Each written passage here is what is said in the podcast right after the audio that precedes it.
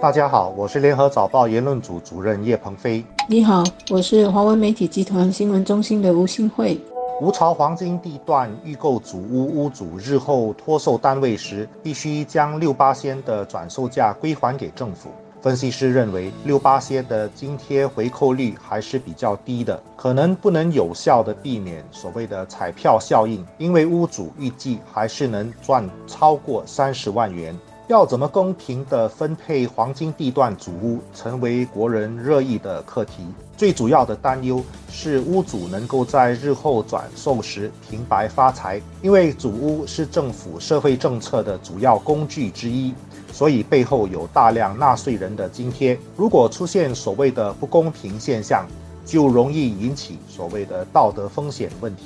政府正式推出了首个在黄金地段的预购组屋，地点是在乌巢 （Rocho） 一带。大家所关心的价格也已经有了详情。三房室的单位不含津贴的话，是介于四十万九千元到四十七万四千元；四房室呢是介于五十八万两千元到六十八万八千元。而这些售价其实已经包含了政府额外给的津贴，所以价格上并非是。黄金地段的高档价格，而还是属于负担得起的范围。不过，也因为政府给予屋巢黄金地段的主屋额外津贴，政府将在物主转售这些主屋时收回津贴。而根据政府公布的细节，这个津贴的回收率呢是定在百分之六。也就是说，物主将来脱售这些主屋时，必须把转售价。或者是估价的百分之六归还给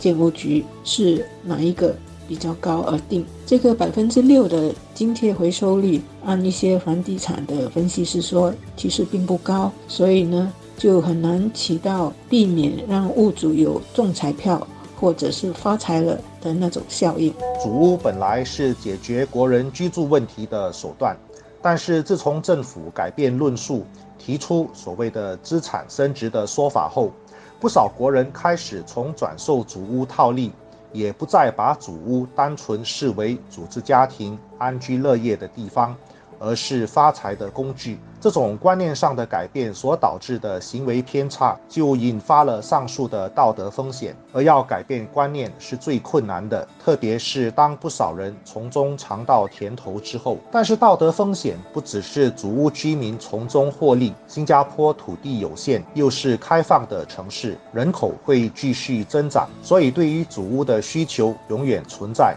这也就意味着。绝大多数人都相信房价会一直上涨，所以也不惜花大钱在转售市场接盘，这就容易形成房地产市场的泡沫，也颠覆了主屋政策的初衷。更可怕的是，把主屋当成摇钱树，其实也是一种财富的代际转移。年轻人因为主屋房价不断推高。而必须背负更重的房贷，影响所及，就会左右年轻人结婚和生育的意愿。新加坡生育率一直无法扭转下降的趋势，除了年轻人价值观的改变，物价恐怕也是重要的因素之一。本地的房地产，包括主屋在内，因为享受到社会稳定和经济也相对 OK 的利好因素，让许多屋主都能够享受到房子增值的好处。这个房子增值就是房价增值的好处呢，可以作为自己养老的一部分，也可以。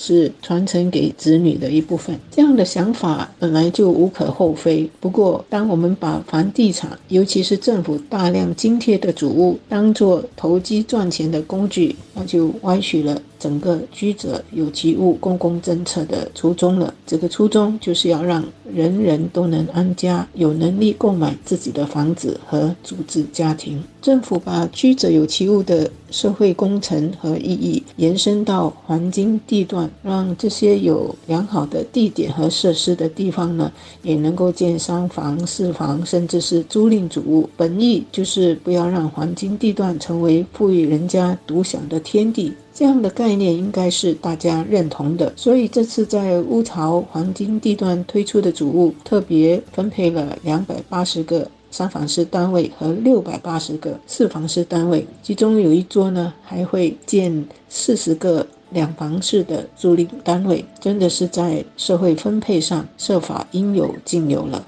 要改变其实也不容易，就像前面所说的，已经有不少屋主尝到了甜头，就有更多人排队等着发财，同时还有一大批买到高价位的主屋。换句话说，现在的主屋市场已经形成了某种既得利益结构，任何重大的政策改变就会影响很多人的利益。而引起政治反弹。可是生育率下降却是国家未来的重大危机。如何通过调整主屋政策，特别是定价的问题，就必须在不过度伤害既得利益以及鼓励年轻人结婚生子之间取得艰难的平衡。所谓黄金地段祖屋的概念，其实也来自于继续把祖屋当摇钱树的看法。国人必须要认真思考，个人短期的利益和国家长期的利益。哪一个更重要呢？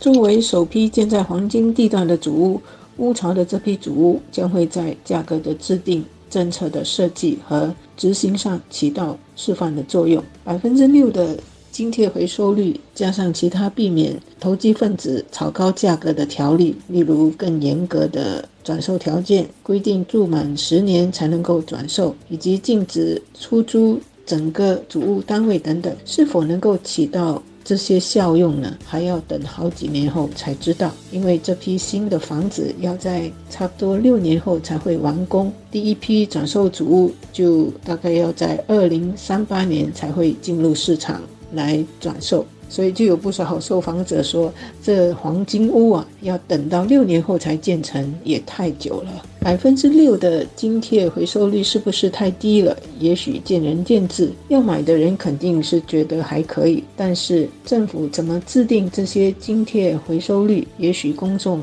也想知道的。分析师是认为，政府是按照所需要提供的额外津贴来制定这些回收率，而如果首个黄金地段的预购主屋就把津贴回收率定得太高的话，那许多买家就买不起，或者是他们就不要买了，因为定得太高了。可以肯定的是，这个百分之六的津贴回收率不是固定的，不是说下来的其他黄金地段的主屋都会定这个百分之六的津贴回收率。每一个黄金地段的地皮价格，还有主屋发展工程的费用等等，都会组成黄金地段主屋的价格。政府呢，再根据这些价格给予多少额外津贴。所以这些种种的计算和考量，应该是有一个原则，或者是有一定的规范。这些津贴的回收率是怎么制定的？有哪一些规范？其实不妨让公众了解，从中认识到这些黄金地段主物的意义，而不只是看到这些主物值多少钱，我能赚多少钱。人们对黄金地段主物的关注点，如果只是在钱，而不是在安家的社会意义，那已经是在潜意识里在炒房子了。